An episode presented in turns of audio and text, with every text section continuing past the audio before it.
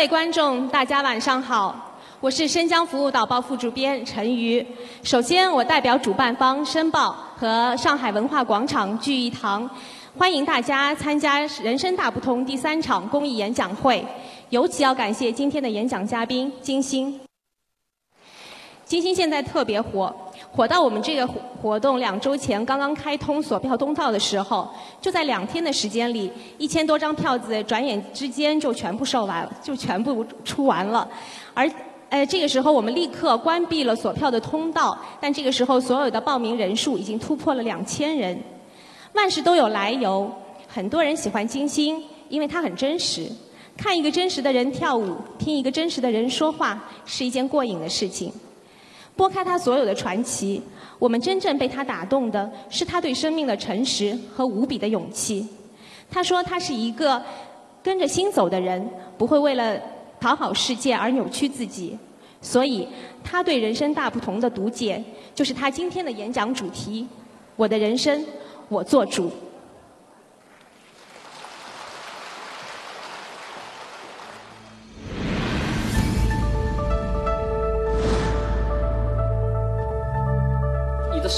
没有任何表现力，说这是在表演服装上面是吃亏的。最霸气、最帅气的一个搬运工，哪个快递公司赶紧给你招去吧，生意会好的。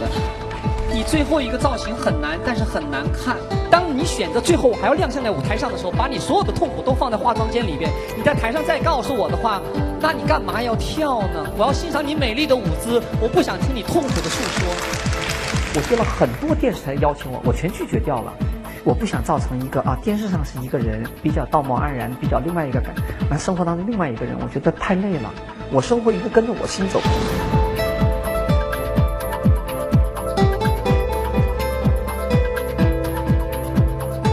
他用舞蹈和音乐，还包括这个视频这样的一种表演性，呃，完全不是一般的一个艺术家可以完成，非常好。是一个了不起的。舞蹈家可以说，我认为是一个最好的舞蹈家。其实当时美国人特别想觉得中国的现代舞第一人是我们美国人培养出来的，因为这个我一直在跟他争。我说不是，我说我是中国培养出来的。我说我到欧洲去看一看。他们说你你疯了，我不敢放弃舞蹈，哪怕我做主持也好，演花轿，这是我喜欢的，我可以尽量做好，努力做好。但是舞蹈我永远不会放弃的。别人介绍我还希望别人说金星就是个舞蹈家。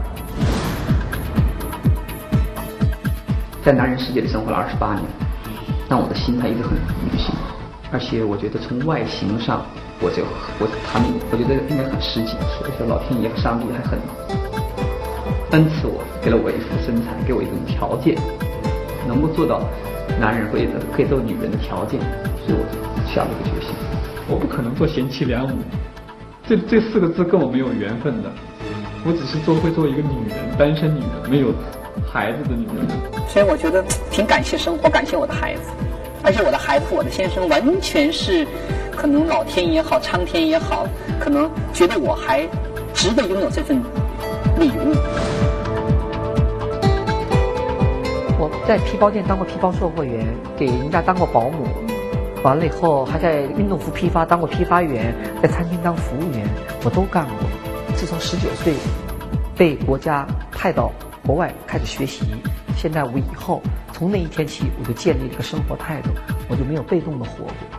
从十九岁到现在，我做的每一件事情，哪怕是错误的选择、对的选择、失败成功，我都买单的。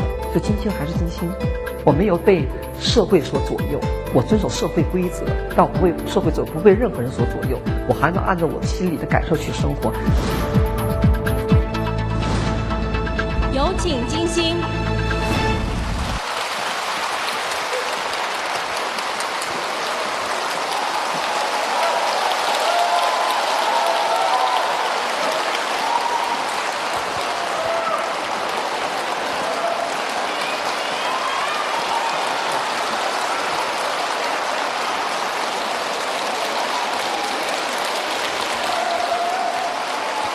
谢谢谢谢谢谢。五分钟前我发了个微博，我说我在国际上做了很多的演讲，但是这么多人还是我出娘胎头一次。所以说，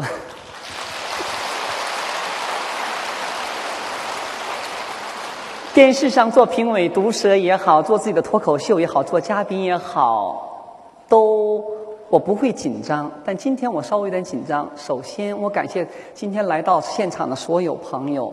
星期五，您放弃了您个人的时间，坐在下边来给我这么一个很独有的一个时间来跟您交流，来分享一下我的一个经历。我觉得是。是您看得起，谢谢。也感谢申江服务导报，更感谢上海文化广场。你们知道，周五对这么一个演出场地是寸土寸金的地方，他能把周五的时间空出来让我大家交流，我觉得也是感谢。我刚才在记者一个小时前，几个记者来采访我的时候，我突然总结了一下，我说哟。我刚才看那个 VCR 的时候，看我自己以前男孩子的时候，我完全像看另外一个人一样，真是看另外一个人。我的孩子也看过这段录像，他问我说：“妈妈，那是谁？”我说：“那是你舅舅。”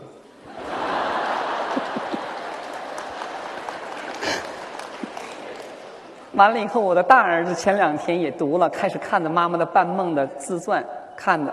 我说：“你该睡觉了，明天要上学了。”他说：“你年轻时候还挺帅的嘛。”完了以后，我说现在呢，我大儿子说风格不一样了。一个十一岁的男孩子，算了一下，我的我爸爸妈妈生我是在一九六七年的八月十三号，那个是我爹妈给我的一个生日。在九五年的四月五号清明节，我自己把我自己又生了一遍，所以说算掐手指一算，今年我正好十七岁少女。真的，女子二八一六嘛。去年我还闷着，十七岁时候我突然觉得，哎呀，这个女孩子长大了，可以见人了。所以今天机缘巧合，也到了文化广场跟大家见了一个面。这个女人出来了，现在很不适应。其实，哎呀，咱们从第一第一个开始聊。你看，我一玩，嗯，好。这个特别像讲课，就是坚持就是态度。怎么讲呢？坚持就是态度，不是我从小就有的。我的小的时候，从小学舞蹈的时候，我一直在犹豫过，而且我一直在多次采访当中说，我说我从小到目前为止，我心里还有那个不安分的因素在我身体里边。小的时候学舞蹈了，但学舞蹈的时候我会好好学，但我心里一点都不甘心我学舞蹈。比如说，我突然看到电视，看到花样滑冰运动员在冰上驰骋，就说：“哎呀，我说我要改行，我要学滑冰。”完了以后，看到一个歌星唱的非常好听的歌，说那时候小时候听的刘文正的歌，我说的：“哎呀，我要学唱歌，我要像刘文正一样那样唱歌。”就是随时随地，我的思维都没有在固定在一个线上。但那些东西都不存在。我在生活的时候，我只有告诉我自己，那我只有把舞蹈跳好，先练功。可能大家可能从直接或间接的看着我的采访，看着我的那个自传，有人看过的，说从小的时候我怎么走上舞蹈这一行的。我没有选择舞蹈，我选择的是舞台。我特别喜欢舞台，我觉得只要给我放在舞台上，大幕一拉开，灯光照在我身上，我觉得我是最幸福的人，所以我选择舞台。但当时呢，部队舞蹈团、歌舞团、舞蹈选择了我。如果当时领导给我分配到什么杂技团呐，或者是声乐团呢，我可能我今天的人生路可能又不一样，我可能是一个戏曲演员或者。呃，杂技演员呢，或者话剧都有可能，但是舞蹈捷足先登，把一个九岁的孩子给锁定在了舞蹈这个舞台上。选到舞蹈以后，父母是不同意的，父亲同意，父亲带了一点点的传统的虚荣，因为父亲是解放军的一名官员，他觉得当兵挺好的，在七十年代当兵挺好的，而且希望我在部队里有发有所发展。我妈妈是个特别倔强的一个女人，我妈妈说不行，这个孩子要上大学，要学习舞蹈能跳到什么份儿上，尤其在一个传统的。朝鲜族家庭里边，男孩子跳舞是大逆不道的。而且在我，在我父亲那一家，就是我父亲那一辈儿，他的我的大伯、姑姑或者叔叔也好，可以说是一脉单传。如果剩下一个男孩，就是我了。当时说学舞蹈是绝对不可以的。由于我年龄太小呢，然后我的部队的领导和老师们就知难而退了，就走了，说：“哎呀，那太可惜了。”部队的领导没有看上我，我的小时候你看我小时候照片，脑袋大大的，单眼皮儿没长开似的。然后部队领导选演员，先选了孩子以后，还要看他的父母。哎，这父亲母亲长得还挺好的，这孩子将来这个按这个基因遗传长得不错。但看我爸我妈个子都不高，然后领导说不行，这个孩子没什么出息，不像个演员。但是我的老师，到目前为止我的恩师，昨天晚上我还梦见我的恩师，他就说，就这个孩子有出息，我也不知道他看到我什么了，来选择我去部队。但是呢，我我母亲的拒绝，他们只能知难而退了。在那个时候，九岁的时候，我的按照现在的来讲，可能孩子主意比较正吧，我就采取了一个特别不讲道理的方式，我向我父母绝食两天。我真是绝食两天，当时我就跟我妈妈说：“我说不去了，我书包我也不去了，上学我也不上了。我说我就要当兵。”我妈妈说：“你真是你不知道在干什么。”我说：“我知道。”我就选择这个。我妈妈最后毅然决然两天以后学得好，尊重孩子，跟我父亲商量以后说的：“你必须为你的选择负责任。”这一点其实影响了我现在。九岁的时候，我妈妈就告诉我：“好，我同意你去，但是我们是被你的行为所。”逼到这个份上了，所以你一定要对你的选择负责任。我说那让我做什么？我妈说你写两个保证书。说我第一封信写给我母亲，说这是我自己选择，我要想当个舞蹈演员，到部队去做一个部队文工团演员，是我自己的选择，我绝对不后悔，将来绝对不会怪罪父母。一封信交到我妈妈手里头，另外一封信写给部队的领导，我说我要当个舞蹈演员，如果你们不吸收我的话，你们会后悔一辈子的。一个九岁的孩子把两封信送给了我妈妈，一个部队。我妈妈说：“你走吧。”那个时候，其实潜移默化就告诉我，我要对我的任何一个行为和选择负责任的。然后九岁离开部母亲，我们家在沈阳市，我参军的是沈阳军区前进歌舞团。当时我们团里有什么王刚啊、黄宏啊、董文华啊、什么句号啊，这些演员都是我们团的，只是我们分配的种类不一样。他们在曲艺队、歌剧队。我是舞蹈队，我是最小的，所以当分到那以后，虽然我们家在一个城市里边，几乎一年甚至两年时间我都没有回过家，部部队允许不许回家的。然后我就开始练功，练功很苦。长话短说，咱们中国的父母都知道，在中国学一点东西的话，科班出身的话，挨打挨骂是很正常的。我经常跟外国朋友讲，他说你到底受多少苦啊？我说你们看没看过那个《霸王别姬》那个电影？陈凯歌先生那个电影，我说那里边教孩子练功，我说一模一样。我说从小我是天天被打，而且我记得我小的时候，我们排练厅是个日本的一个女子学校，它有个俱乐部，完俱乐部有很多的柱子。每天早上我们起来五点半起床跑步，跑几公里，完回来了以后跑热了，大冬天在东北跑热了以后，我们都是军人嘛，每个人都有那个背包带打背包那个背包绳，然后把我们孩子们全叫到房房间里面，一个孩子一个柱子。房间有三十来个柱子，往底下腿绑上，上面腿绑到上面去，就跟其实就跟上行是一样的，这叫吊腿，就把你的软度给吊起来。前几分钟还好，后五分钟以后，那个房间，如果不知道的人以为那边是个什么房间呢？鬼哭狼嚎的，女孩子们还不好意思哭，就流着眼泪这样忍着咬着下嘴唇。那些男孩子可不管，哇乱叫，叽哇乱叫的。完，我的老师他就会抽着烟坐在那看报纸。还有三分钟，一条腿十分钟，十分钟。说这种练练习下来以后，其实我们早晨掉完腿以后都不会走路的，就得回到自己的宿舍的小孩得这么走。疼的这个筋丝的软度，前旁后腿。如果按照西方现在的法律来讲，完全是对虐待儿童，英语叫 child abuse，就是但在在咱们中国文化里不存在的。在咱们中国文化里，到目前为止，很多家长把孩子送到。什么体工队呀？学说的，希望教练对自己的孩子越狠越好，这样才能把自己孩子培养成才。说这种观念跟西方是截然不一样的。所以说，当时特别，我父母觉得那孩子能能锻炼就好。每天学的各种各样的舞蹈。三年以后，我在十一岁、十二岁的时候放假回家，我跟我妈妈提出，我说：“妈妈，我不学了。”我说：“舞蹈太苦了。”我说：“我太头，我想回学校上学。”我妈妈看我一眼，我妈妈就说：“想都别想，我说妈妈真是太苦了，我说我我我腿又不好，我我找着一大堆额外力，我说我跳不了了。我妈妈说的不要想，我妈妈说的你既然选择了，你就走下去。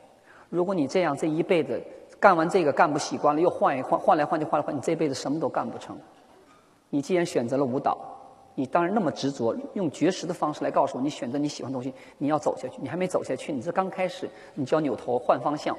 我妈妈说不可以的，说堵死了，我又回到了部队。那个时候就开始幻想我的生活是什么样子，我真不知道。然后就告诉我自己坚持，坚持，坚持，坚持什么我也不知道。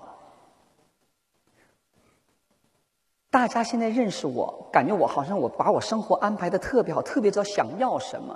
但是说句老实话，在十七岁以前，在我十九岁踏上美国纽约的那个领土那个土地之前。我真是不知道，我只知道跟着我感觉走，让我做的最好，我能做最好。当一个青春期萌动的一个孩子的时候，我那个时候突然就讲，我对我自己产生了很多怀疑。个子不高，一米六七，按照女孩子现在个子正好，但在部队文工团，一个小男生一米六七，你只能演一个小战士的角色，其他没有你。说我已经被领导放到边上去了。给我发配到了舞台工作队，我做了一年服装，帮人家熨衣服、做头饰。演出时我是打灯光，干了一年时间。所以这个全后来我就觉得，其实舞蹈已经不是怎么青睐我了。这个时候来了这么一个机会，我的老师、我的恩师，就是说这个孩子有出息的那个老师，他觉得太可惜。我也不知道这个老师看到我哪一点有天分了。老师说这个孩子太可惜了，赶紧给他送到北京去吧。跟领导说，就把这个孩子送到北京，在解放军艺术学院进修。我当时直接插班插到四年级，然后上训练出来了以后，那个时候我也不知道，反正老师安排我是个特别乖的，听老师的话，但是不是全听。我们老师经常教育我，我们看到很多资料片，看到苏联的芭蕾舞大师巴里什尼科夫、什么纽利耶夫，全世界的芭蕾舞大师，老师说金星，你要练成像他这个样子。当时我们舞蹈界有很多老前辈，我的前辈全国获奖的演员也有。告诉我要像他这个样子说，我心里我我是每次冲老师讲，我就点着头，我说是我努力，但我心里说的是不，绝不。老师说你一定要像他这样做最好的演员，我说的嗯好的，我会努力，但我心里说我绝不。我小时候说的，我永远不会像他们那个样子，我永远达不到他们那个样子，但是他们也永远做不到我这个样子。这个是，这个是我小时候我也不知道哪儿来的，完了天天就望着星空。我在全世界做了很多演讲，全世界很多的记者，包括媒体，他们不可思议的是说：“这金星，你在中国做了这么多事情，做现代舞，做了你的性性性性别转变，然后做做做这么多事情。”他说：“在中国的一个部队的环境里，怎么会培养出你这么一个天马行空的人呢？你到底是怎么？”你们是受到什么样的教育？我说我受到最传统、最传统的教育，但是你们别忘了，在最往往是在最封闭、最封闭的一个环境当中，恰恰那个思考是最自由、最渴望的。我就记得，我经常在我们部队大院里边，因为我是最小的，我当兵才九岁，所以男女老少从来没有把一个注意力放在孩子身上。虽然我穿着军装，说我没事跑到男生宿舍跟听他们大人聊会儿天儿，然后我有时候跑到女生宿舍听他们大姐姐们聊天儿，完听他们男女之间谈情说爱怎么的，我就看他们谁也没注意这个孩子在旁边听着。练功呢，白天我到男孩子那边练功学男孩子的舞步，晚上晚自习的时候我就跑到女孩的排练厅去，我就跟他们学女孩子的，而且我跳的还都挺好的。说当时我的恩那个恩师又谈到我的老师，他就说的。这个孩子是没有性别的，当然那个老师可能有点调侃的味道，但当时我心里特别高兴，我就觉得哎呀，老师你看透我了。但是这个孩子是没有性别的，这是一句玩笑话也好，但是我觉得我真不知道我是男孩子还是女孩子，我就觉得嗯，反正我这样挺好，谁谁也别关注我，谁也别关注我，我就慢慢慢慢慢慢后后，这个。童年生活造就了我今天。我看着天空，我就想：哎呀，将来我要做一个漂亮女人。因为敢想，为什么呢？因为当时当时在部队里边，我知道根本不可能，所以我敢想。因为可能还不敢想。就因为不可能，我才海马天空的想，我说：“哎呀，我将来做个漂亮的女人，将来要会说很多外国语话，周游全世界。然后我不想跳他们让我跳的舞蹈，我要自己给我自己编舞蹈。然后就胡思乱想。然后那个时候看着刘晓庆演小花儿，看着那个谁程方圆他们唱歌，看着一个一个大明星的时候，我说的，嗯，不着急，他们将来都会成我姐们儿的。”完全是胡思乱想，而且让每天想完以后，我带着我的胡思乱想，带着我的幻想，就躺在我部队的床上那个被窝里头，很甜蜜的就睡着了。说第二天我继续幻想，一直在幻想，因为在十七岁、十八岁前，我我就特别羡慕会说外语的人。我说：“哎呦，下这是下辈子的事儿了，因为这辈子我在部队是没机会了，只能学点跳舞的本事。”什么也不想了，不想了。其实，在整个过程当中，完我做到了一点，我做到这点是我要求做到，我要说明一下子。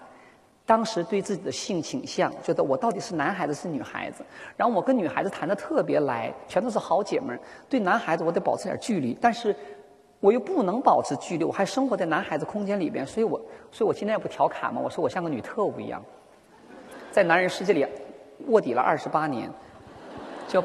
就把男人研究的透透的。这个男人为什么那种女人喜欢？这个女人为什么这种男人喜欢这种女人？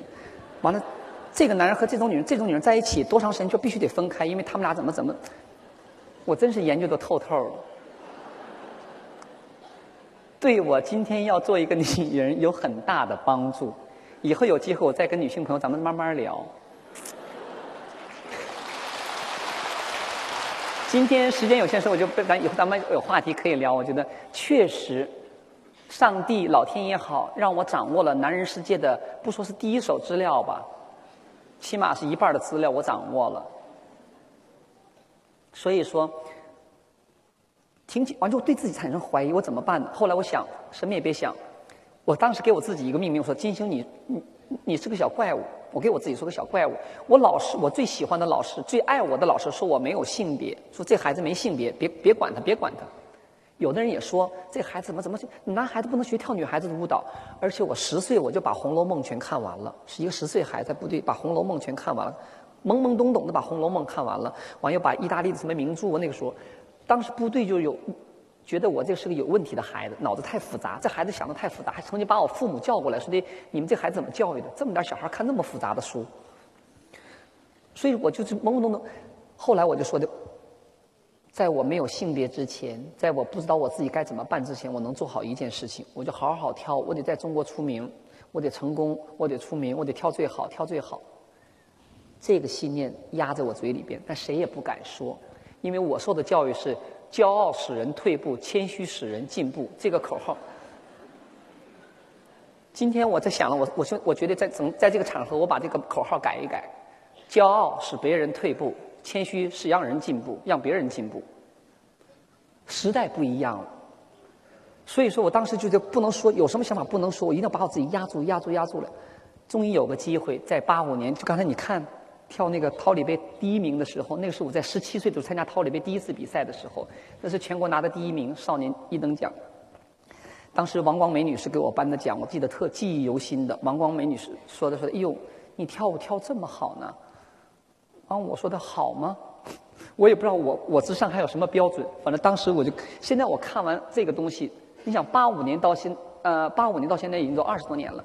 完全像看另外一个人，但是你从刚才那短短那一瞬间，你知道我们中国在培养舞蹈演员、培养体育运动员的肢体开发、肢体功能的开发上是全世界第一的，因为他已经超限度了。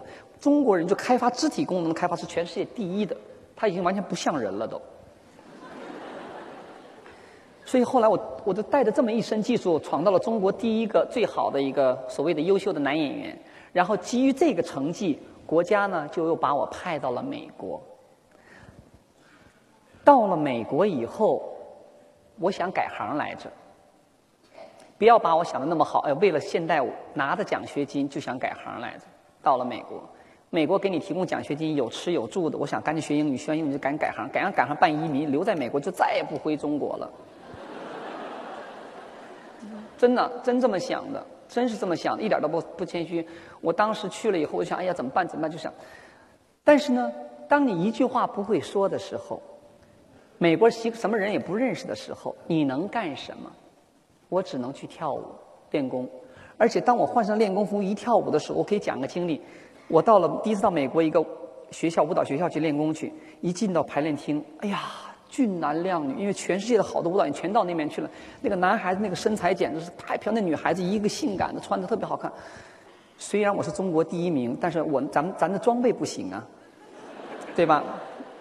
外国人你看吧，他舞跳的不怎么样，他都武装到牙齿上去了都，从头到脚简直最最装。我们就简简单单换上衣服，完我就往后站。上课老师说上课上课上课了，我很谦虚的，也不知道这边人跳的有多好，我就站在最后一排，跳跳跳。十五分钟以后，我因为我一做起动作来了以后，那帮外国人一看，哟，这哪冒出来这么一个人？跳跳跳跳，过十五分钟以后，他们全跑我后边去了。那一瞬间，我突然发现，舞蹈是我最擅长的。这么多俊男靓女们，最后他们带着你佩服的眼神，他们的身上的服装也不发光，他就看着你，哎呀，这孩子这个男跳太跳太棒了。我是那个中整个教室都是我中心的时候，我突然觉得，我手里拥有的只有一个东西——舞蹈。哪怕我不会说英语，哪怕我什么都没有，我可以征服这些人。回家以后又想，别改行了，还继续跳吧，就开始。又回去了，开始准备。当了半年的哑巴，一句话不会说。不瞒您说，在中国也刻苦学过英语，拿着新概念的本从来没学超超过第二课的。老在第一课、第二课、第一课、第二晃来晃去的。完出国的时候就三句英语：Excuse me, Thank you, Bye bye。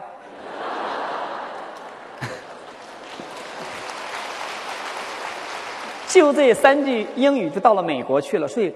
前半年真是个哑巴，你看我是这么喜欢交流的一个人，半年不许说话，而且我的想到这儿，我又回到了我为什么特别对老师尊重呢？我在国内有我好的老师，在我人生当中，从小到二十四岁以前，我的老师都特别好，所以我对“老师”这个词有极高的尊重。当我的小时候，我的老师教不完我的时候，教不了了，说这孩子长大了，他会找另外一个比他高的老师，把金星送到那个地方。啊，那个老师又在教我，教完以后又教不动了，再给我送另外老师。从国内送到国外，我成长的过程当中，在舞蹈专业当中，我碰到了最好的老师，没有一个打酱油的，没有一个打酱，没有一个糊弄事儿全是好老师，这是我的幸运之处。所以我对老师有极高的尊重，所以我跟媒体说：“这千万别叫金老师。”我说：“我没教，叫金姐呀，叫金大班呐，金星啊，什么都可以，叫就就就别管我叫老师。等我八十岁那天，我敢说我叫老师，可以管我叫老师。现在真不行。所以说，老师，我的英，我的美国老师跟我说：‘金星，你想在美国成功吗？’我说：‘想啊，当然想在美国成功。’他说的：‘远离中国人。’我说：‘为什么？’他说的：‘你想在美国成功，想进入主流社会，学英文。’我说：‘对，那肯定的。’他说：“你跟中国人打交道的话，你永远学不了英文。你要想想说中文吗？回国家回回中国说去吧。”当时有点不接受，就那种民族自豪感，我也不知道哪冒出来的，凭什么不让我说中文？但我想，在美国地盘连英文都说不好，我想好，老师给我安排住的地方没有一个中国人在我周围，他也不许不允许我到中国城去，就完全给我封闭了。你必须得说说英文才进入主流社会。所以我。我给你们讲一个笑话，这个笑话我一辈子都忘不了。我在那个公寓楼里边住了半年了，刚刚听懂外国人说点什么。完有一天，我们每天我都见到一个那个一个老老夫人牵着自己的小狗遛狗去。每天我就点个头，我也不会说话。我都住了半年了嘛。有一天，那老太太给我打电话啊，一进门打招呼，她说的 “How long have you been here？” 就很礼貌，你你来多长时间了？“How long have you been here？” 我听懂了。完，我想回答，我想说半年。但我那个嘴一弯，我我想说 half year。完，我顺着说的 half an hour。特紧张的说 half an hour。完，老太太说 no no no no no，I saw you yesterday。这英语就我本来想说半年，但我一脱口说了个半个小时。完，那老太太说不对不对，昨天我还看到你了。就这种英语就特别紧张，听能听懂。然后还有一次也是，我们有个外国朋友搞了个 party，当时我英语不会说的话，我只会说，我我就守则，要不就说 yes，要不就说 no。然后我被一个外国朋友请他们家去，所有的艺术家呀，日本的、什么美国的、英国都在那搞 party。完我在那开心呐，那么多吃的随便吃，完了以后吃完了喝呀，完了跟那个主人就问我很有礼貌的，Did you enjoy it？就问我说的，你你玩的开心吗？我也不知道他说什么，完我就带着阳极其阳光灿烂的笑容，我拿着酒杯说 No。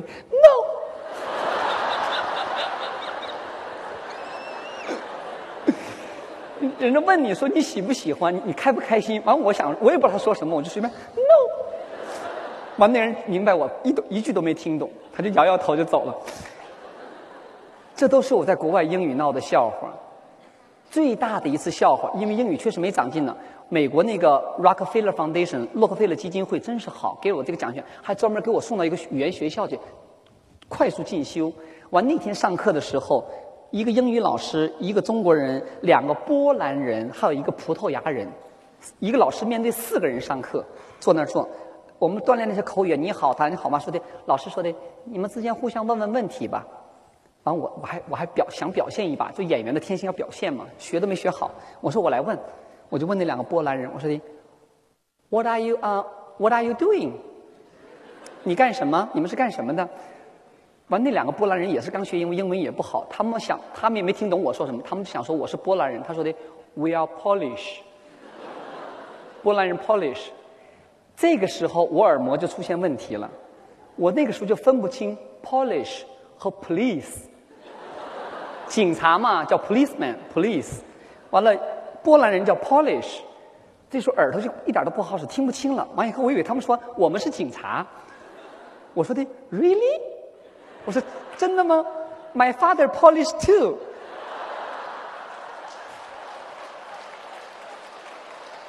我说我爸爸，我想跟他说，我我我听到他们说他是警察，因为我爸爸那时候已经部队下来了，在公安局嘛。我说 My father Police too。完这两个波兰人看我怎么也不像波兰人呢？他说的 No no no，you don't look like a Polish。I said Yes，my father is Polish。整个这个语言观念，后来我觉得，哎呀，这个语言发现太重要了。后来好强逼着自己，天天晚上练完功了以后，再苦再累，到楼下酒吧间喝酒，就听人讲话，看他们讲话。后来发现这个方法特别不好，酒吧间去的都是喝了半醉的，发音又不对，就走就换地方，解决了我的语言。我是先学会听我的英语过程啊。先学会听，然后再说，然后说完了以后再读啊，然后最后再写，这是我的一个过程，根本没有语法。然后我经常听别人聊天，他们俩在聊英语的时候，我看他俩这个什么环境，谈什么事儿，八九不离十了以后，我记住了，我马上找话题跟别人扯这个话题，再重复一遍，就跟在这聊，就这么锻炼锻炼我的英语好一些了。好在我还算是喜欢交流，所以说就这种方法到目前为止。美国四年以后到了意大利，在意大利两年中，我把意大利语搞定了。然后从意大利又搬到了比利时，到比利时讲是两个语嘛，讲荷兰语和那个弗拉蒙语和那个法语，完我就把法语又学会了。完了以后，我觉得这个语言太重要了，所以我觉得今天我能把我的舞蹈带到全世界，这个交流的工具呀是太重要了。翻译。我觉得咱们中国的翻译工作在字面上翻译、语法上翻译是特别到位的，但在口语翻译上啊，有很多的问题。所以我觉得，哎呀，这个这个 oral translation 这个这个太重要了，口语。所以说我啊，我经常开玩笑，他们说金老师你不跳舞，你将来干嘛？我说我要不跳舞的话，目前按照我的外语水准，我说我做个口语翻译，我觉得是比那些外外语学院毕业四本科的研究生都要好。因为咱们中国语言太丰富了，外国语言很简单，但是在你翻译过程当中，这个语言怎么对接，什么意思，轻重都都不一样的。说后来我发现，我必须掌握这个工具，我才能把我的感受、我的舞蹈、我为什么要这么跳舞，能够准确的向全世界传达。这一点是可能我在可能是这个经历了给了我以后特别的一个最大的帮助。到了美国跳舞。我发现人这个运气吧，我这人不知道怎么说，我这人比较宿命论。我的奖学金从八八年到八九年，八九年的七月份就结束了。当时八八九年七月份的时候，我刚刚可以跟美国朋友交流，我觉得美国那个世界的舞蹈大门刚刚给我打开，我可以用我的语言肢体交流的时候。时间到了，该回国了。你奖学金到期了，我求爷爷告奶奶，我说我能不能留在美国？不行，他说金星你要留在美国的话，这是中美文化交流项目，你留在美国的话，这个文化项目自动停止，必须回去。如果你想在美国再深造的话，我们从个人关系再给你请出来，给你发邀请函，你自己再留学都没问题。但你这一次必须得回去，所有的路全堵死了，必须得回去，跟朋友们打招呼，准备打包了，然后就给我们国内那个舞蹈学校打电话说的。现在我奖学金到了，我说的国内现在形形势这么不稳定，我说我再学一学吧。他说：“哎呀，行，随便随便，你愿怎么学怎么学，随便。”就不管我了，部队也不管我了。完，他们就说了：“那我不管，我们文化交流，你的奖学金到期了，我们没有钱再给你了，你自己想办法吧。”我说：“没问题，我可以跳舞挣钱，没问题，没问题。”完，美国那个洛克菲勒 Foundation 他一看说的：“嗯，现在可能局势不太稳定啊，各方面你再多学两半年嘛，又给我延续了半年的奖学金。”就留在了美国。这个时候，小布什他爹，老布什，这老头挺鬼的。你知道为什么挺鬼吗？其实美国在各个方面文化占领方面，文化话说的狠一点，在文化侵略方面做的是最到位的。当时我包括咱们中国有一批将近有三百名拿着 J 湾签证的 J 湾。J one，这个签证呢，全都是中国各个领域高精尖的分子，美国主动给你钱，让经过这帮人到美国去进修。当时包括你知道谁吗？科学界我不知道了，演艺界陈凯歌也在这里头，谭盾我们都在这里头。陈凯歌、谭盾、曲晓松啊，包括中国现在很多人都是在这个奖学，我也是其中一个，我是学舞蹈方面的，所以我们去了一批人，拿着 J one 签证。几几年之前到美国的这些人，中国这些高精尖分子三百名，全部可以留在美国。唯独一个条件是，他们必须在美国国土上待到九四年啊，九一年、九二年，对，待到九四年，待到九四年一月份以后，可以自动转为美国绿卡。那这个对中国很多去留学生很大的诱惑的。你知道吗？在美国，但是条件是这四年当中你不许回中国，不能到外国去，只有在美国工作。明白这个意思了吗？就这些优秀的人才，你直接在美国，在他就变在这里面工作了，确实很诱惑。拿绿卡换绿卡，一旦我拿到美国的身份，我就走走自由了。所以当时我九一年我离开的时候，美国人他们觉得很多不可思议，说你疯了！你再在美国再待几年，你就可以拿到美国绿卡，你拿到美国来，你愿意干什么干什么。我心里我就想，我说我这个人从小自由惯了，我说的我不能用一个小本本把我给束缚住。那个时候我有很多的演出约，因为我跳的确实不错，全世界找的像我跳几个还有，但是当但是跳确实挺好，我自己夸我自己跳挺好的。然后欧洲的演出商也请我去演出，但是我要拿那个绿卡，我就不能到欧洲去演出，只有在美国待，在美国服务演出。我说不行，我要去欧洲去。我说的如果这个小本本限制了我，我说我绝对不要了。不要。说当时你们看过我自传的时候吗？我不还有一次婚姻吗？叫假结婚。在美国我结过婚一次，二十三岁的时候结婚，跟谁结婚呢？跟我一个同学他女朋友。就我们一起跳舞的一个男孩子，嘛，他的女朋友大学毕业了，他到纽约来找工作找房子没地方住。我当时还算还算是还算富裕吧，我那工作公寓挺大的，我就说的，哎呀，没地方住，搬到到我这来住嘛，我的房间也大，我就开个玩笑说的，那咱俩结婚吧。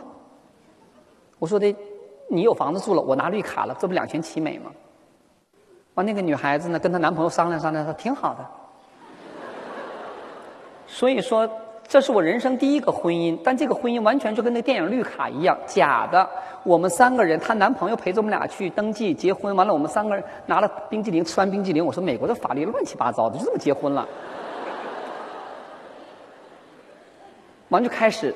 移民局就开始天天上，完我和那女孩天天背你爹叫什么，你妈叫什么，你你奶奶叫什么名字，我全要倒背如流。完我得告我们家的名叫什么，因为移民局会分开调查你们两个到底是真的结婚，包括那女孩子今天早上穿什么内裤，完我穿什么内裤我都告诉她，因为移民局会抽查的。后来我说，哎呦，烦死了，烦死了！我说这首先就胆儿突突的，因为是假结婚。拿个绿卡，这这假结婚要查出来不也犯法吗？我说不行不行，太太吓人了。完了，一天问法问法的时候不要了，我说什么也不要了，我说烦死了，我说最烦这种东西了。后来就要搬到意大利去了。到意大利的时候，这个时候美国人就跟我说了，说的你疯了，全世界你想跳现代舞想出名，只有在美国。我心里知道，美国的现代舞发展的最好。当我真是那我那个不安分的小兔子，在我心里就不安分。我所以我要到欧洲去看看，因为美国只有两百年的文化，我要看看美国这个文化从欧洲大陆移民过来，他们的根儿是什么样子的。这是我的好奇心。我知道美国发展的很好，有无数的机遇，干嘛的？我想看那根儿到底怎么回事儿，因为没去过嘛。从从东方文化到了北美文化，然后我说到欧洲去。当时我还挺倔的，我这个人嘛挺倔的，碍于面子。完了，跟那个美国那个给我奖学金的那个负责人说：“我说我告诉你，我说我偏要去欧洲，我还不回纽约了，我就不信全世界只剩纽约了。我说我将来再次回纽约的话，一定带着我自己的舞蹈团，我连自己连回都不回。其实给自己下了个毒咒，就二十年不回，就是不回纽约，一直到到我带我自己的舞蹈团才回纽约去了。说前两天你们看《鲁豫有约》的时候，我我谈到这个问题，这个约。”我忍了二十年，我从九一年以后离开美国，我就再没回过美国。我姐姐是在美国生活，已经是美国人了，但我都没有回过美国看望我姐姐。我说你要想看我，你回中国来看我这边来，这样。后来我就说的，好，二十年，去年终于带着金星舞蹈团走到了纽约的舞台，是纽约请我回去的。所以我觉得这个其实本身就是我那个坚持，有些我的坚持不是很明确，但我那个坚持在我心里一直是很稳定的。坚持把我带到了这一这一切东西。下面我就从坚持谈到了这个不做苦行僧似的艺术家。第二，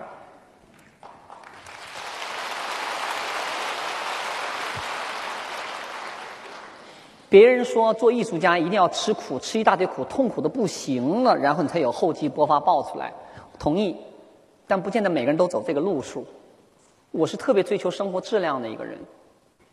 我觉得艺术我可以思考，我可以去追求，但我生活要细节。所以十二年前我能搬到上海来，也是这么一个原因。我这人特别喜欢画面，小的时候看到所有上海关于一九二几年就上海最辉煌的时候，那个全是一幅一幅画在我脑子里边。完我我就经常给我自己我说我在那个画面应该是什么样子，精致、讲究、优雅。我前两天跟我儿子聊天，我说你别让妈妈操心啊，妈妈要老老的，妈妈要美美的就老，美美美的变老。我说这个妈妈光妈妈自己穿漂亮衣服没用的，我说你们仨要帮妈妈的，让妈妈美美的变老。所以我觉得，这个不是我凭空想象出来的，是我看到的。从以前的影视作品也好啊，包括那个咱们文学作品也好，我觉得看到了这个东西，精致的东西，就在十二年前把我这么一个东北女人。辗转北京，给我吹到了上海，完在上海扎了根儿。所以我觉得，他们说你到上海，当时我从离开北京的时候，北京圈里朋友都不理解，说他怎么会到上海去？上海那就是没有文化的地方，要做艺术只能在北京。我说我对这个态度模棱两可，我是有一半对一半不对。我说上海的文化江山，文化半壁江山，影响了整个全中国。但近年来上海的文化现象不乐观，这是很很很实际的。但是。我是冲着我的脑印象中的画面来到了上海滩的。来到上海滩以后，其实碰到了很多问题，不是我的问题，观念的问题。我刚刚到的时候，来到上海了以后，可以说是在我们歌剧院里边，请我来拍拍一个东西，拍了一个舞，他要我拍个舞剧，说金老师，我们请你来拍个舞剧，拍江姐。完，我跟领导说，我说江姐我没有感觉，我说我可以拍个杜丽娘。完了以后，领导说可以，但是我看他们演员已经五六年不怎么练功了，这些演员根本不行。我说不行，我要重新训练演员。所以在三个月内，我把歌剧院歌剧院的演员给训练出来了以后，推出了一台舞演出《两千年的海上风》。然后相继在同一年，我又推出另外一个作品叫《卡尔米娜布拉娜》。在四个月当中，我推出了两台晚会。这个时候就引起了一点点小麻烦，就是同行们就是在。有些领导们他们就觉得有点担心了。哎呦，这个女人，我们五六年不出作品，这个女人一来一几个月出两台作品，太有威胁了。走走走走走走，想法给这个女人赶出去，把这女人挤出上海滩。不行不行不行，大家都不做事，我们相安无事都挺好。这个女人一做不行，我当时我就跟人说：“我说的，我只想搞作品，我不想当任何官儿，我也不想抢你们任何人的位置，我只想有一个空间，舞蹈演员给我，我会编教他们跳很好的舞蹈，编舞蹈就完事儿了。你们拿我的作品演出就可以了，我不会争你们任何人一个的位置，什么团长、副团长，我都不在乎这个。如果我要在乎这个的话，我就不会离开中国人民解放军了。我说我离开中国人民解放军说，我已经是大校干部，两两个杠四个星了。如果我要在意这个话，我就不离开，不离开不，我一辈子可以。”坐到那个位置，我说我不在乎这个，但是后来我就我脾气也倔，我当时一拍桌子，我说我还不走了，看谁在上海滩混得好。当时我这个倔脾气，我的舞蹈也感染了一些年轻演员。当时从歌剧院出来七名演员，放弃了国家待遇，说的金老师，我们跟你走。我从北京带了三名演员一起过来的，十个演员开始建立了上海金星舞蹈团。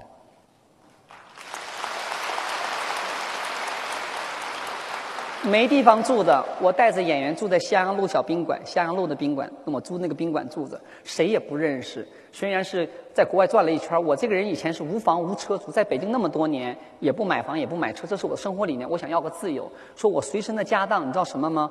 存折里一万块钱不到，三个皮箱，这三个皮箱里装着我周游全世界我喜欢那点破衣服，漂亮的鞋啊，漂亮的衣服，拉着三个箱子就来了。我当时到了上海的时候，已经三十三岁了。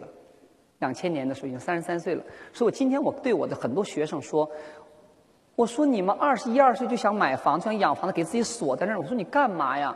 老天爷给了每个人最好的、最公平的礼物，给每一个人，男男女女、老老少少，最公平的礼物就是你的自由。”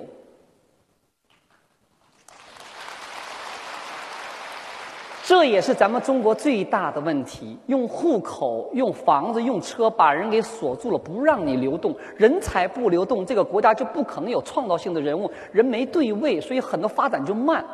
所以我觉得，人才不流动怎么办呢？我到上海相对稳定下来，是因为谁呀？因为两千年夏天我就收养了我第一个儿子，是这个孩子让我稳定下来。我现在可以跟你说，如果我没有当时没有这个孩子的话，我还可以背着包想去哪儿去哪儿。哎呦，这个这个是太幸福的一件事情。说没想给我定，完我现在我就觉得，那天他们老师说金老师你有没有时间表啊？你什么什么？我说我从二从小学学艺学到二十四岁，人生两圈我周游世界学艺，从二十四岁。到三十四岁，我给我的时间是努力付出，别想得到，给你就给你，但一定要付出到头了，付出。从三十四岁开始以后，慢慢开始在做自己想做的，可以建立自己的生活。如果给我这么一个时时间表的话，我是这么一个时间表，所以我就开始走。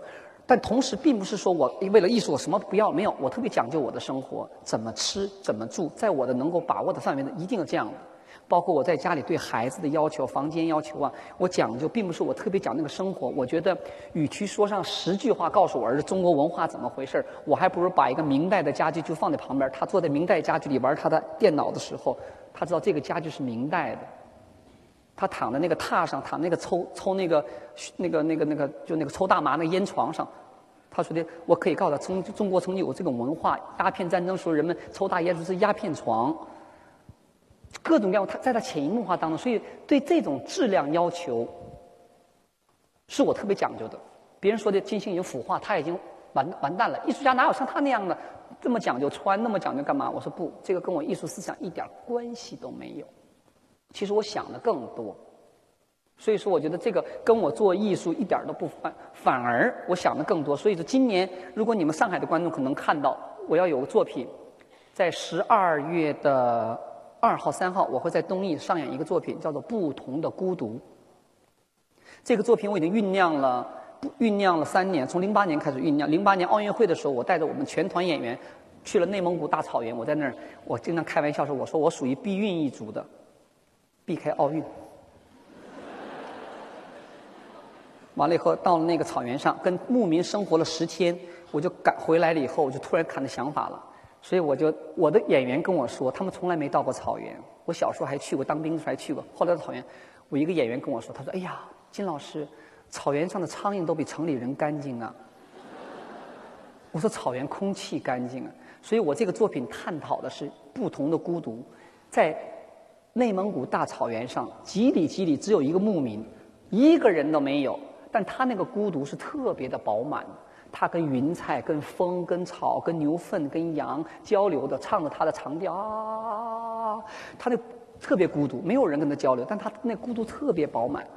我们城里人、大都市里人的孤独是特别狭窄、比较冷的，哪怕我们挤在一个公交车上或地铁上，大家都挤成那个样子，但是一点关系都没有。说这个孤独是比较封闭的，所以我想把这两种感受。放到我的作品叫做《不同的孤独》，其实并不是批评哪种，只是我们所处的环境不一样，说我们面临孤独的态度不一样。所以其实这些我我天天在思考。别人问我说你的创作灵感在哪里边？我说我天天就看人，我我特别喜欢观察人。每天到每到全世界各个城市以后，我把我的行李放在那儿以后，我不去博物馆，因为博物馆不会跑的，它永远会在那，除非有特别好的展览，我去了。我先找城里边。就是当地人最爱去的广场、咖啡酒吧，我跟着喝咖啡，我观察他们那个人，那我就知道这个城市的节奏什么样的。比如说在中国其他城市也是，我就观察人，人是给我最大灵感的来源。每个人的节奏，每个人的方向，这个节奏特别大的来源。所以我觉得，生活是你对有多敏感，而并不是你要受多大苦，完了以后给自己压迫的不行了，有个爆发才能搞出创作来。我觉得我不是那么一那么一个艺术家型，所以我说我绝对不做那种苦行僧式的艺术家。我的苦，我的孤独是在我自己的，只有我自己知道，只有我在舞台上那一瞬间我知道。但好在舞台上那一瞬间，给我释放了。我曾经在一些访谈上说过，有一次我在舞台上跳我那个记忆的独白，我穿着我的黑裙子，灯光一打，我在舞台上这么一转圈的时候，一开始跳舞的时候。我儿子走了，一个五岁的小男孩，我大儿子，因为我先生带他看我跳舞，我我儿子就站起来就走了，我老公就跟了出去。第二天早上，我老公说的，你知道吗？昨天你跳舞的时候，有个人出去了。我说谁出去了？妈妈跳舞不看，怎么出去了？我儿举手。我说你为什么不喜欢看妈妈跳舞啊？他我不想看你那么孤独。当时我儿子五岁，这句话让我特别的感动。后来，现在儿子大了，心理承受能力好一点了，他知道妈妈在演戏了，他也能承受了。但当他五岁的时候，他真是不想看到妈妈那么孤独。我说的，我说那一瞬间只有妈妈的。我说每个人都有孤独。我说你看，妈妈陪你睡完觉了，完了以后，妈妈回到自己房间里以后，那个瞬间就属于你自己的。每个人永远和孤独在一起，但只是把你把孤独变成什么？我说不要害怕孤独，我们都有孤独的时候。这个孤独你怎么变成你自己的朋友或者邻居或者你的爱人都可以，但不要害怕孤独。哦，妈妈只是把妈妈的孤独放大了，因为妈妈有这个职业是舞蹈。我把我的孤独给叔叔阿姨们看，阿姨们可能也能感受到妈妈那个孤独。说这种其实这种孤独恰恰是我自己。记者朋友们问我说的。金老师，你好像老那么阳光，那么灿烂。我说没有，我哭过，我无奈过，被人骂过、骗过、敲诈过，怎么怎么怎么怎么都经历过，跟跟所有带大家每个人经历是一模一样的。而且你们看的电视那方面，只是那个电视需要我那么去做，但并不是我去演那个东西角色，只是我把我那一一部分给了媒体，都一样。所以后来就慢慢从这个艺术是我追求的，但是在我有孩子之前。我是比较自私的，怎么叫自私呢？我只想我想成功，我觉得我我一定要告诉全世界，我这么努力从男人做到了女人，我一定要告诉全世界我是多么美有魅力的女人，多么好的舞蹈家，哭着喊着，就找方法来证明自己的价值和魅力。谁改变了这一切呢？就是我的家庭。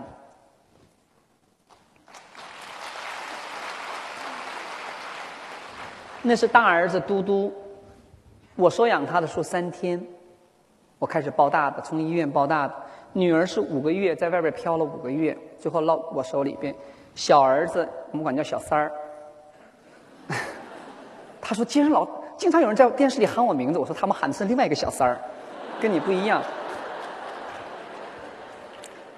小三儿呢，是我四天抱大的。这三个孩子呢，除了刚开始在月子里边，我妈妈帮我带，因为月子里太哭，后来我妈妈怕影响我工作，带了一百天。一百天以后，我一个一个全从北京抱回来，我自己带的三个孩子。我 这三个孩子，我可以说是生活、生命、老天爷也好，上帝也好给我的礼物。对我的一个肯定和奖赏。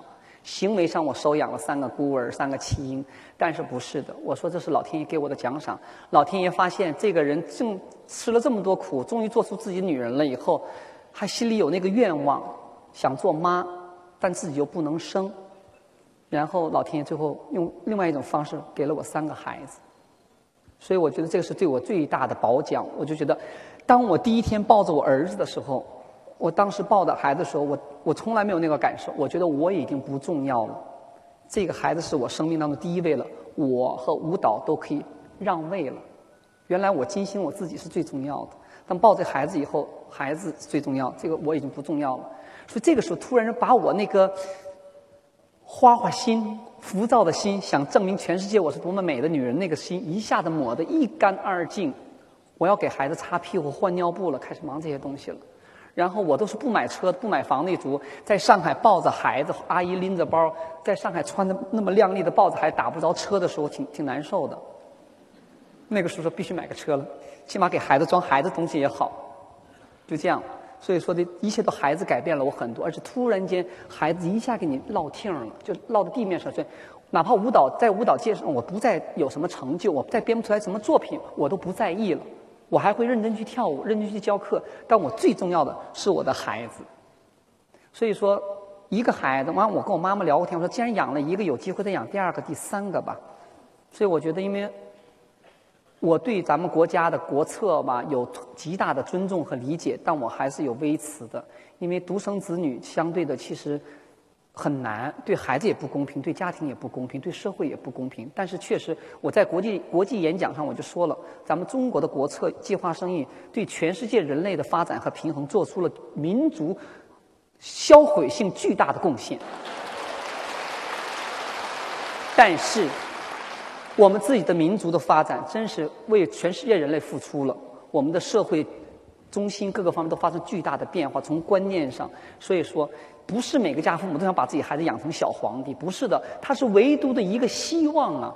当四个老人父母看着一个孩子看着希望的时候，他是在为希望播种，但他的手法最后结果可能是宠坏了一个孩子。说我们很简而说就就是个小皇帝，我觉得不是，这是咱们中国民中华民族对世界的贡献，但这个贡献的代价挺大的。所以我觉得那好，那我现在不是这样，我自己那我收养孩子，我还可以养到一个两个。他们很容易还要养吗？我说的，其实我和我先生达成共识，等这三个孩子长大了以后，如果没有精力的话，我说我再养一些弃婴，因为我是非常爱孩子的一个人。我第一次跟我孩子交流是，就是老大曾经问过我，大家肯定担担担心的，孩子知道你的故事吗？你跟孩子怎么交流？其实我也没准备好，你没准备好，孩子替你准备好。嘟嘟，老大嘟嘟，四岁时候我我开着我的甲壳虫，他坐在旁边，突然间童童言无忌的问我：“妈妈，我们是哪儿来的？”我当时就一抖，说：“哎呦，四岁就开始问这个问题，我现在还没准备好，怎么回答？那我得回答，也不能回避。我说：你想听故事吗？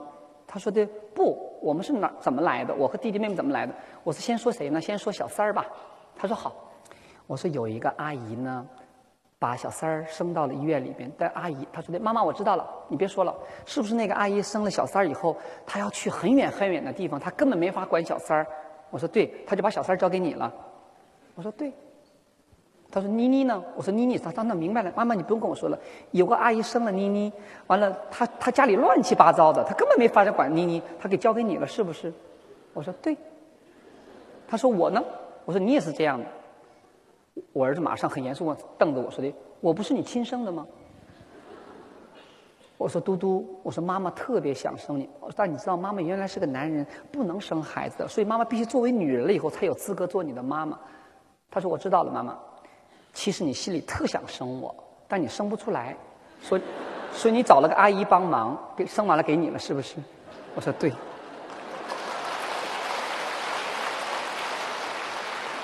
他说：“你谢谢那个阿姨了吗？”我说：“谢谢了，我谢谢那个阿姨，当然谢谢。没那个阿姨生你，我怎么会有你呢？”人生最大的一个难题，我怎么把我的这个事情、他们的经历给他说，就这么迎刃而解了，再没有任何麻烦。弟弟妹妹有什么不知道都问他哥去了，怎么回事儿？所以说，我觉得对待孩子的态度，他问什么答什么。完了，孩子大了，那天我在在世纪公园，我遛了弯儿，遛了弯儿的时候，我就问了一个特别酸的问题。所有妈妈都会问孩子，我说的：“嘟嘟啊，妈妈问你一句话啊，你世界上你最爱的人是谁？”完，我大儿说的：“我最爱两个人。”我说啊，两个人，我还以为就是我自己呢。他说谁？我说谁呀？他说的，我爱生我的妈妈，还有养我的妈妈。完以后，我说对。完，我儿子，我我我当时说对的时候，我犹豫了一下。孩子特别敏感。完，他回头看我说的，你不要嫉妒哦。我说妈妈永远不会嫉妒。我说妈妈听了特别高兴。如果那个阿姨不生生你的妈妈不生了你的话，妈妈也做不了你的妈妈，养不了你。我说你永远记住这一点。所以说，我觉得其实我们在做一个，我在做像个监护人一样，把三个生命在抚养长大。但这三个孩子真是教会了我太多太多的东西，所以让我能今天这么踏踏实实的。而且我会以前对我觉得中国的教育体制，反正我已经长大了，跟我没关系了。但恰恰这三个孩子又给我带回到咱们中国的现在教育氛围当中。所以谈到跟孩子教育的时候，我跟所有的家长一样。有很多的苦衷，但并不是我说要跟咱们的体制对着干。我说这个，咱们中国现在教育是这个样子，并不是任何一个家长的错，也不是老师的错，是一个大的体制的错误。所以一昧的责责怪老师呢也不对，我就是个大问题。但怎么办呢？我就做了个讲座，我说看谁抢得过孩子。抢孩子抢什么呢？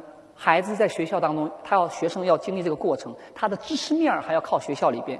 但我跟学校抢的是什么呢？这个孩子对待社会的一个价值观，这个我要抢回来。价值观和那个人生观，这个小孩嘛，不人生观早了点，就是价值观给他抢回来。很多事情，我只能用举例子来讲。每次逛街的时候，街上有很多乞丐要饭的。健健康康的要钱，我，儿子看着说：“妈妈给钱吗？”我说：“不能给。”我他四肢健全，他就是懒。我就干儿子旁边有一个腿被人烧坏了没有腿的人，我说：“这这个你要给他钱，因为他确实没有生存能力，他只能趴在地上，他的能力是有限的。这个你要可以给他钱，我就要分清楚了。我说的绝对不能看到什么人都给，那是懒。这种观念是潜移默化的教给我孩子。”小三儿也问过我很多事情，我从小灌输孩子，我说不能跟人比，不能跟人比，人不能跟别人比，跟自己比就好。今年比去年挣的多一块钱、十块钱就是好事儿了。这句话我从小给孩子灌输。有一天，孩子反而给我教育了一番。放学了，我带着女儿到门口的小小小卖店里给女儿去买双拖鞋。店里边没有大人，只有一个小男孩儿，他爸爸妈妈出去了。那个男孩子跟我大儿子同岁，在帮妈妈卖东西啊，收东西、收钱呢。我当时看完特震惊，我就说：“你你你你，你看这孩子跟你哥同岁，你看人家都可以帮爸爸妈妈干活，就带着那种简直是哎呀！”回到家里以后，大儿子正在写作业呢，我说：“嘟嘟下来。”他怎么了？你看看你不好好学习，你看那个小孩都可以帮妈妈卖东西了。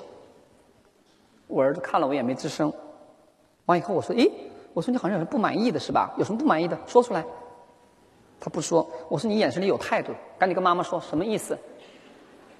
完，我儿子忍了半天，说的：“你教育我们不要跟人比，你拿我跟他比干什么呀？”他他可以帮他爸爸妈妈卖东西，我还能做别的事情呢，我还我还帮你看弟弟妹妹呢。当时一下子我就给噎在那，我我一句话都没有。完了以后，我老公旁边看着我，就冷笑的，自找的吧。我这时候就主动在这个时候，我突然发现又是一个很好的教育阶段。我当着我小儿子女儿面，我跟我我大儿子鞠了个躬，我说对不起，对不起，我说妈妈错了，对不起，这是妈妈的错，妈妈不应该拿你来跟别的孩子比。我说你有你有的那个孩子没，那个孩子有的你没有，我说对不起，这是妈妈的错，我说对不起，给道歉。道歉了以后，这孩子就没什么事情了。所以说，好像是我们在教育，其实还在教育我们，还在教育我们。说但同学。下面朋友们肯定会问我说的：“你对你孩子什么考试啊，各个方面怎么办呢？”我以前在电视节目上讲过的，我说有很多的无奈。小三儿最聪明的一个，最狡猾的一个，从来不写作业，他觉得他他那个观念跟我特别像，我小时候也是这样的，也不写作业。他说的，我在学校学习完了，回到家是我玩的时间，干嘛让我写作业呀？他说我都会了，我干嘛要写？我说那别的同学都写作业，你不写？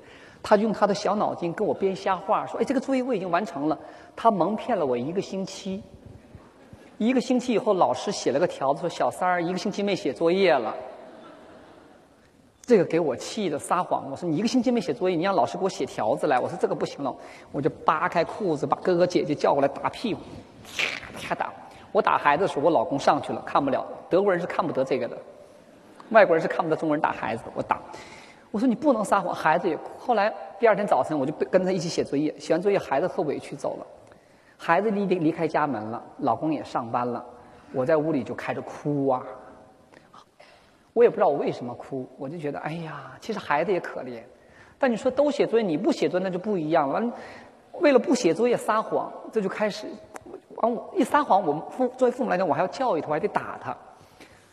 打完自己也后悔，完了回到家以后还得跟儿子道歉，说妈妈打的疼不疼啊？对不起。我说妈妈没办法。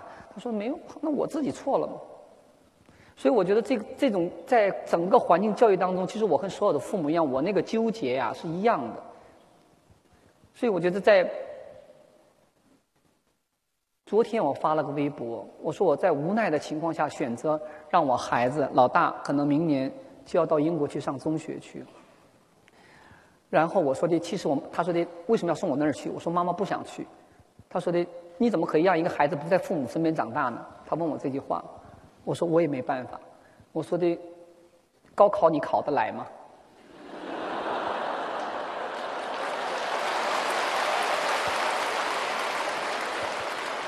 考不来。我说大学你想上上哪个大学？他说我不知道。我说妈妈都不知道。我可以跟您说，我的儿子就在附近的一个中学。在小升初的时候，我也带着我的儿子什么外宣就考考不上的。后来我就说的听天由命嘛，就电脑选嘛。我们家户口在这个区，那电脑选。所以他在现在小升初，他们有三班。一班、二班都是各个家长削尖脑袋把孩子送进那个中学的，是个尖子班。这些孩子全是平均九十分以上的。有这么一个三班，三班就有十九个学生。这些都是父母没有努力，孩子们电脑刷到这儿刷到这儿了。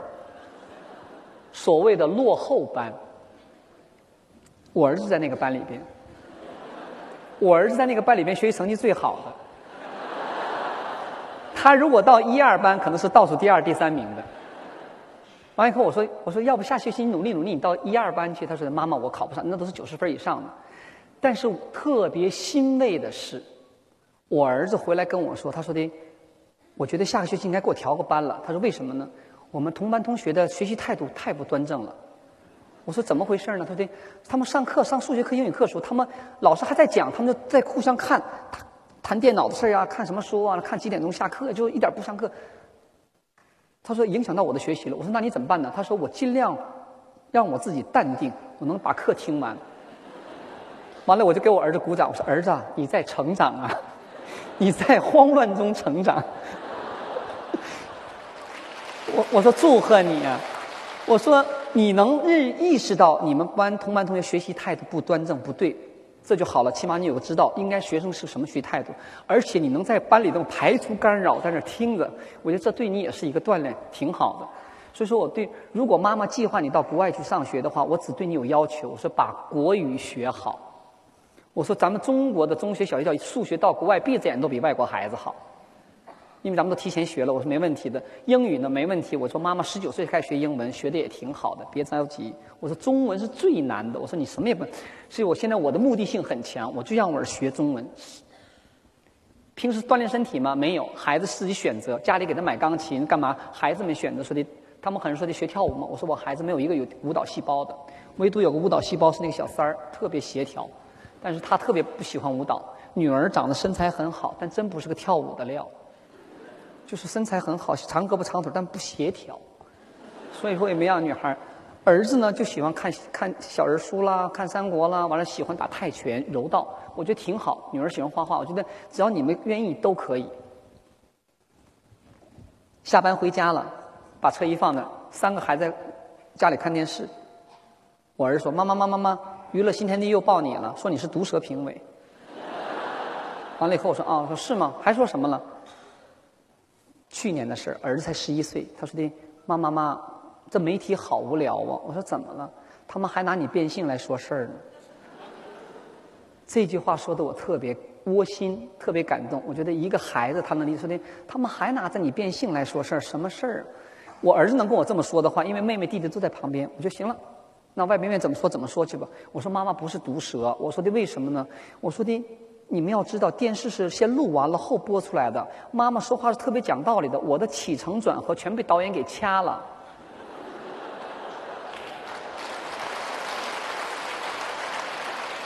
他们为了提高收视率，为了塑造一个毒舌苹果出来，就把我最狠的那句话给放到电视前去了。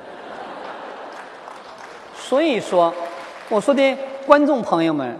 哪天看金老师做直播的时候，你看，说我现在跟你聊天，我有个转合的，我不是光说毒舌的，不是的，而且我这人，我其实我说话比较狠，比较直接到位。我认为我自己是良药苦口，肺腑之言，而且我说话，我对任何一个选手，我这是我我对别人对我要求，我也对别人讲，任何一个谈话，哪怕你坐在一个特别主观的位置上，特别有权势的位置上，你说话要对人格要尊重的。绝对不能侮辱任何一个人的人格，这是我的基础。我说那个选手，你狠狠就他那件事情，或就他你这一个态度，我说这个不对，这个态度不对，跟你人没关系。你对这件事情处理的态度是不对的，那我绝对狠。但是其他的没有，所以我觉得这个是我一个做人的一个准则。下面我觉得我说了很多东西，我觉得下面我有十个问题是网友来的问题，我按这个问题我可以继续聊下聊说下去。金星，你是个超有勇气的人，你的勇气打哪儿来？社会培养出来的，真的。我绝对不是，我绝对不是石头缝里蹦出来，是社会培养出来的。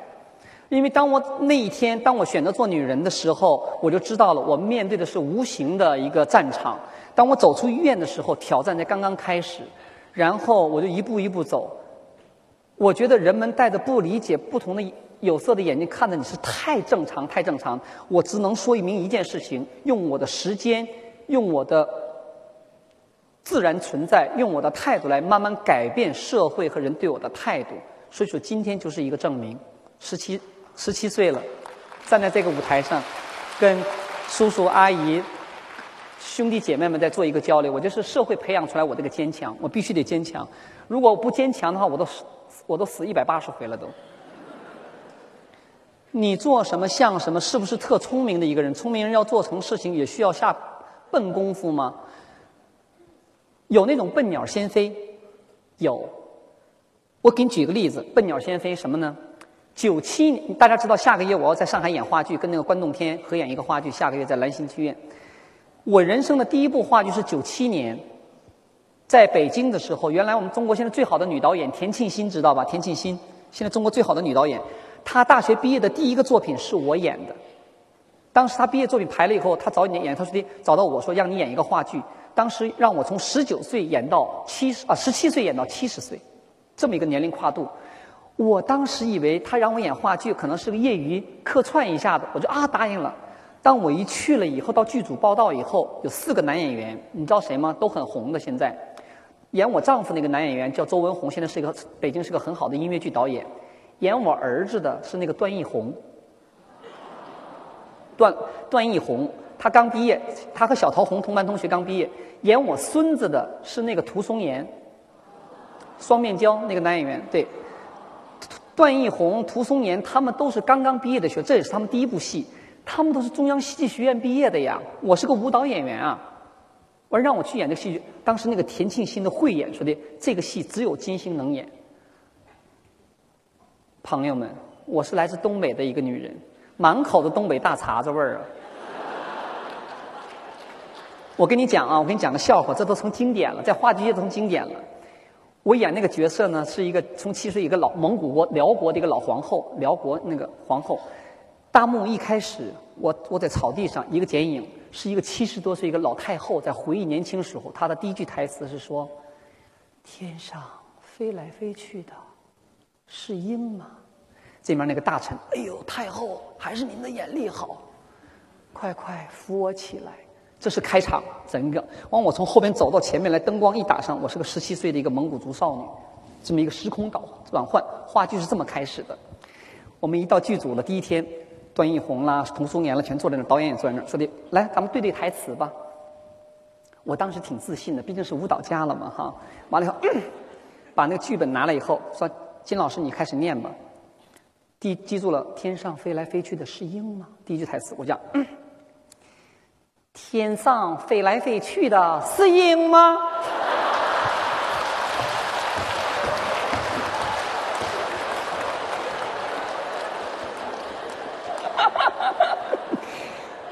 当时那个段奕宏和涂松岩他们扑哧一下全全部都钻到桌子底下去。后来我们熟了，他们说的。哎呦，金老师，你胆儿太大了！就这口条还敢演话剧呀？东北人胆儿大呀，对吧？我从来没觉得我的普通话不好，但一排话剧，哎呀，这个话这个嘴呀，这个呲啦呲啦的呀，怎么办呢？笨鸟先飞吧。第二天我回去，我把整个剧本，两天我把剧本全背下来了。其他话剧演员排话剧还拿着本子、啊台本啊，走位置啊排。我就把话剧本子两天之内，我一个戏的本子我全部背下来了。我说我必须得笨鸟先飞，因为他们是专业的嘛。然后我说的不行，我必须这么走。后来我就觉得这个还是有用的。从那次话剧演完了以后，奠定了我在中国演话剧的位置。为什么呢？我特别高兴。一个半月以后，我上台，第一幕我演一个十七岁的一个蒙古族少女。第二幕我演一个皇后，三十五岁，丈夫战死在沙场，我带着儿子。第三幕我演一个掌控草原的一个老皇后，五十多岁，跟孙子对话。第四幕是七十多岁一个老太太，马上要死了，就从十七岁跳到七十岁。在北京演出的时候，仁义的濮存昕呐，包括什么都来了。刘晓庆也来看我演话剧，当时刘晓庆他们都刘晓庆看看完以后，到后台来看我，他说的：“你一听说你演话剧，我以为你又闹什么幺蛾子呢。”完，他说的，金星，我告诉你，你就是第一幕十七岁没有我演的好，其他你都比我演的好。我说不会吧，因为当时正好播播那个武则天嘛，武则天刚演武则天正红的时候，他说的，你看我那武则天演的多嗲呀。完完完，我跟小庆说，小庆，我说我没有十七十七岁少女的感觉，说我找不到这感觉。我说我尽量演了，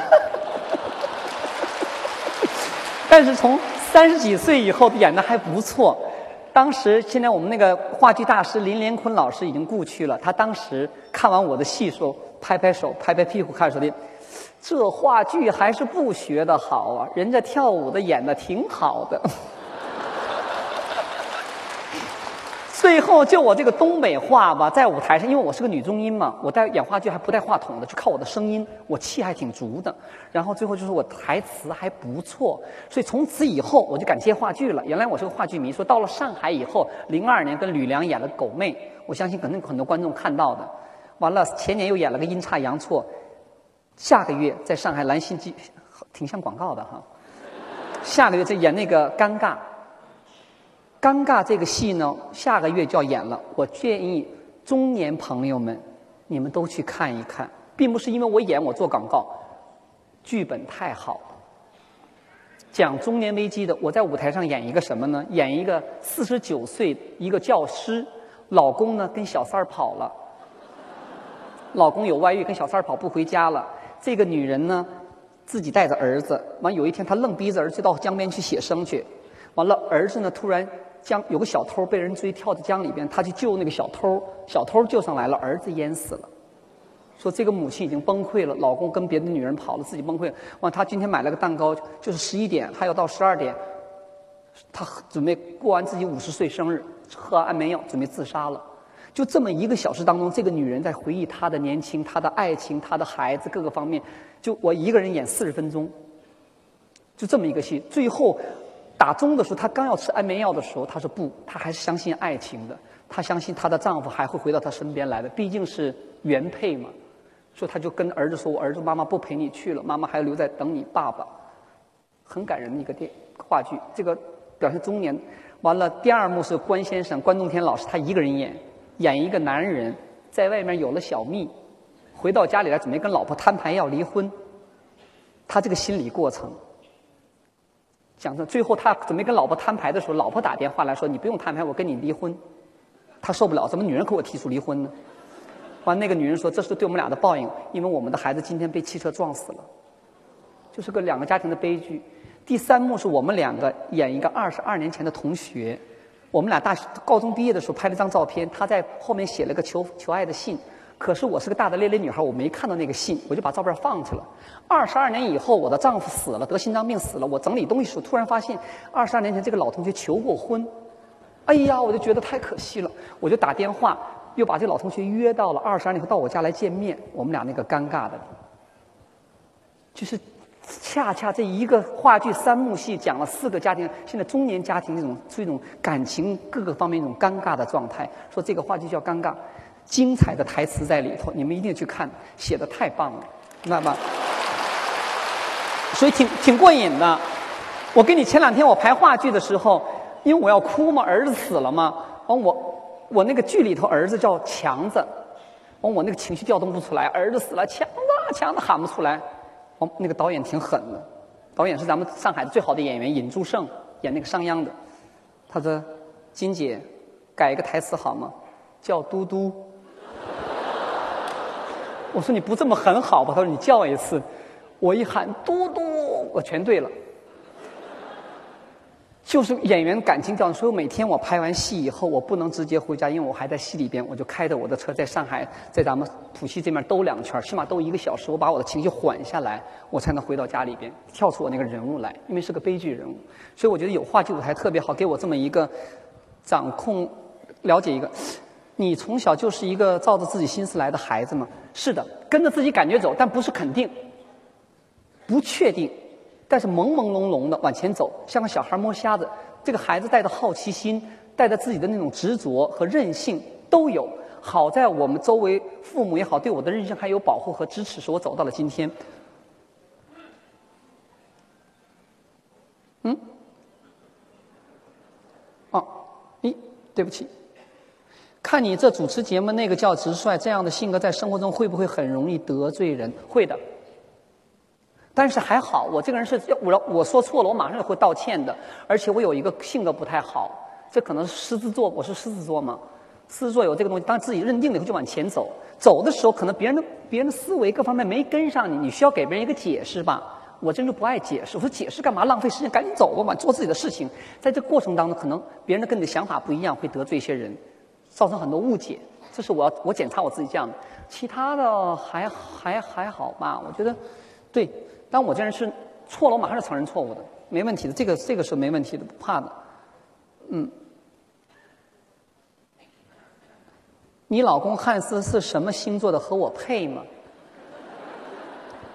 天配，狮子座、白羊座，绝对的，天配。我特迷信，我特迷信。我们家仨孩子吧，我们家是什么呢？我就用借了中国的俗语，老公我和我小三儿都属羊的，说我老公学会的中文第一句话叫“三羊开泰”。完了，我儿子属龙的，女儿属马的，我说人家还有个龙马精神。所以我觉得挺有缘分的，真是不是一家人不进一家门。而且我和我儿子都狮子座，我的小儿子和女儿都双鱼座。狮子专治双鱼，然后我老公白羊座在中间看热闹，说这是我的一个家庭，反正是年轻人特别在乎这个。来，咱们先有什么问题吧？太晚了。你说，你说。就感觉您是一个好像特别严肃的一个艺术家，然后今天我啊参加了这个活动，听了您的讲座，我觉得您是一个特别生活化的人。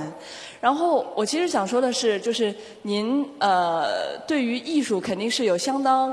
高的那些追求，然后呃，前段时间我在呃新闻上也看到您是呃被法国驻沪总领馆授予了一个呃特别勋章嘛，然后过段时间可能又和那个关栋天老师要在兰心大剧院啊表演话剧。那我想问，就是您对于艺术有没有一个呃最终的一个追求？没有，艺术是一个方向。他没有规定到什么时候就到顶了，没有的。我就凭着我我喜欢艺术，所以我晚年我说最大的梦想，我将来在中国一定要盖我自己的金星剧院，有这么一个剧院。将我七八十岁我跳不了的时候，我请全世界的艺术家到这来演出，我还像观众一样看他们跳，这是我的梦想。而且，其实政府没有给我什么太多的肯定，因为政府觉得金星病是个很敏感的一个人，他也不好说，咱也别给政府添为难，对吧？但是人民大众给了我很多的肯定，这一点我觉得。他们说你在电视上，我说我说了实话，而且我在电视上说的每一句话不是打草稿。今天我跟大家来，我也不用做准备，我完全有感而发。我感觉，我觉得，其实，在全世界对我的对艺术的执着努力和追求，哪怕对我这个人的态度，他可能两千零六年，可能大家不知道，两千零六年我拿到了我的第一个艺术博士学位，是英国普利茅斯大学。达丁顿艺术学院颁发给我的一个艺术博士学位，当时我领书，我受宠若惊。完，那个院长说的：“金星，你知道吗？这个艺术博士学不是随便发的，我们这是你是中国的第四个人领到这个博士学位的。”我说：“那请问前三位是谁？”他说完以后，我都吓坏了。他说：“徐志摩、胡适、舞蹈家戴爱莲。”他说：“第四个就是你金星。”所以我当时，我能和这些中国的文坛人物能够站在一起，我觉得很荣幸。而且我觉得，我起码可能我做的东西没有什么错，错对我不知道，我只是凭着我的感觉走。艺术我没有目标，我就跟着感觉走，不是我到什么点我就可以了，没有没有。呃，今天晚上我们在这儿感受到一个如此真性情的金星老师，谢谢您。然后。其实，在您今天的字里行间，我们也感受到了您是如此的爱您的孩子。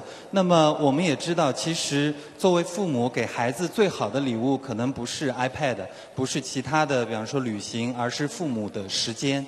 这是给孩子最好的礼物。对。那么，近期正好也正好拜读您的自传，就是《半梦》。然后也了解到，就是在您小的时候，呃，您的父亲其实因为种种原因，很少陪伴在您的身边，甚至也很少抱您。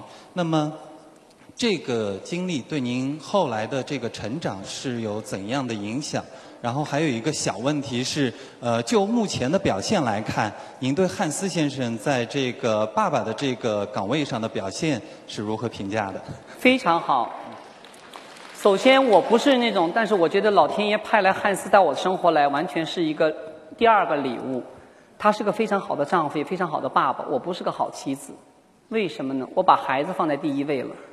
我汉斯追求我的时候，当时我是一拖仨带三个孩子，然后我说的我不需要丈夫。我说我一个人带着三个孩子过得挺好的，我不需要一个丈夫来改变我的经济状况了。没有，我说这个男人要进到我们生活当中来，一定要锦上添花，减分都不可以。我说在孩子十八岁以前，你永远是第二位的，孩子是第一位的。我说如果你，而且他面临最大的问题是因为我不可能生育，他就放弃了自己有自己的孩子的，都不要了。我觉得，所以说别人问我你崇拜过谁？我说我从没有崇拜过任何一个人，我崇拜我的先生。为什么呢？因为他。面对的压力和我是一样的，有时候甚至还比我大。我觉得我对这个男人比较崇拜。再说一个故事，你们都不知道。两千零四年，我和汉斯认识了；零五年，一年以后求婚结婚了；零六年，我们俩离婚了。为什么？这是我在我下一部自传里我要写的。当时。我的户口在东北沈阳，我拿着我孩子的收养证，我就没有给孩子落户口。我准备把我户口到了上海以后再落在这边就好了嘛。但是我的户口零八年才到上海，才作为特殊人才引进。那我户口又在东北，然后零六年大儿子要上学了，孩子不落在母亲户口下面是不能上学的呀。我急着忙着拿着收养证回到东北老家去了。那个派出所那个女的说的哟。金老师干嘛呀？我说的，我儿子要落户口，要上学了。他说这个收养证失效了。我说为什么？我这收养证是以前办的。说的，现在你嫁给了德国人，变成国际收养了，重新办证去。我当时就急了，我说我全世界都知道我是孩子在先，老公在后，这孩子是先收养，凭什么就说的现在变成国际收养了？如果我要重新办这国际收养证的话，我三年都办不下来的。咱们中国的很多官僚的条款。我说不行啊，我我儿子下个月就要上学的呀，我在那派出所，怎么办呢？汉斯一个外，汉斯还在上上海，也不知道就我自己。完，那个女派出所那户籍员看着我说的，离婚呢？我说真，你说什么？他说离婚呢，恢复到离婚单身你就可以给孩子落户口了。我说你不开玩笑，他说我不开玩笑。我说你说实话，这真的。我当场打电话，我说汉斯今天下班带着嘟嘟坐飞机到沈阳来。他说干什么？我说离婚。他说什么离婚？我就简单介绍一下，我说咱俩不离婚的孩子就落不了户口。他说哎呀，中国呀中国。他说好。下了班了以后到幼儿园把儿儿子给取来了，开着车往浦东机场，在车上在路上还跟人刮蹭了一下，他觉得特倒霉。我带着孩子买的机票，当天晚上飞到了。飞到了沈阳，进了饭店，我就给他讲情况。他说的：“哎呀，这个，他说咱俩离婚，可千万别跟我妈我妈说，别跟他爸爸妈妈说。”他说：“这他们德国人是永远不可能理解的。什么叫户口啊？干嘛？”我说：“不说不说。”当天晚上正好是两千零六年的世界杯足球赛的半决赛，意大利队和法国队争争争那个什么，就那个进那个决赛的权。我们俩在那看足球，在最后一分钟。啊，不是一呃，德国队和意大利队争，德国队一分最后一分钟时候输给意大利队了嘛？最后两千零六年世界杯是意大利队和法国队争冠军。汉斯又是个足球迷，又是个德国队的粉丝，哇，痛苦的怎么怎么？他说：“我今天怎么这么倒霉了？今天晚上德国队输了，明天早上我要去离婚。”完，第二天早上我们俩就去了，打了车到了民政局去了。民政局那个阿姨一看到，哎呦，金老师去年刚结婚，怎么就离婚了呢？才一年。完以后我说。过不下去了，他说的怎么回事？什么什么原因呢？我真没有原因呢，我也不能说要给孩子落户口。我当时灵机一动，我说德国队输了。他说是，他说什么？我说我是个超级球迷，我就开始编呢。我说我是个超级球迷，德国队昨晚输，我不可能德国队输，我找意大利男朋友去。我说的是，最后我们的民政局工作人员最后离婚理由是德国队在世界杯足球半决赛输了。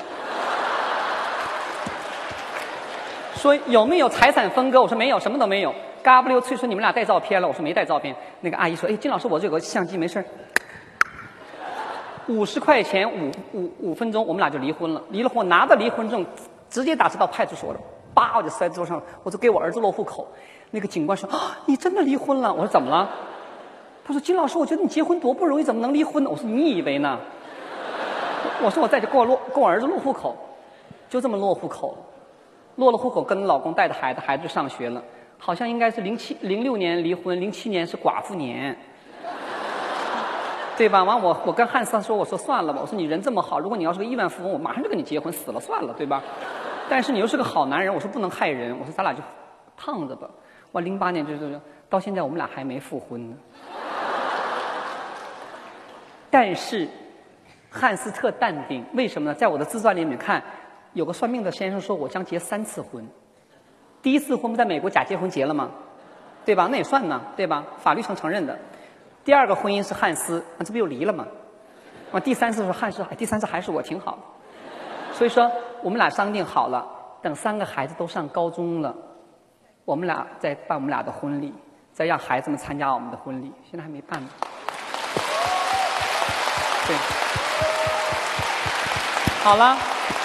这是我的故，谢谢各位朋友们，谢谢有这么有机会来交流。我今天说的反正也没想到哪儿说到哪儿，以后咱们在这个舞台上，在各方面咱们有更多的交流机会。然后爱自己，然后对自己的孩子多宽容一点点，别逼孩子结婚，结了婚就赶紧逼他们生孩子。但是找不到也没办法。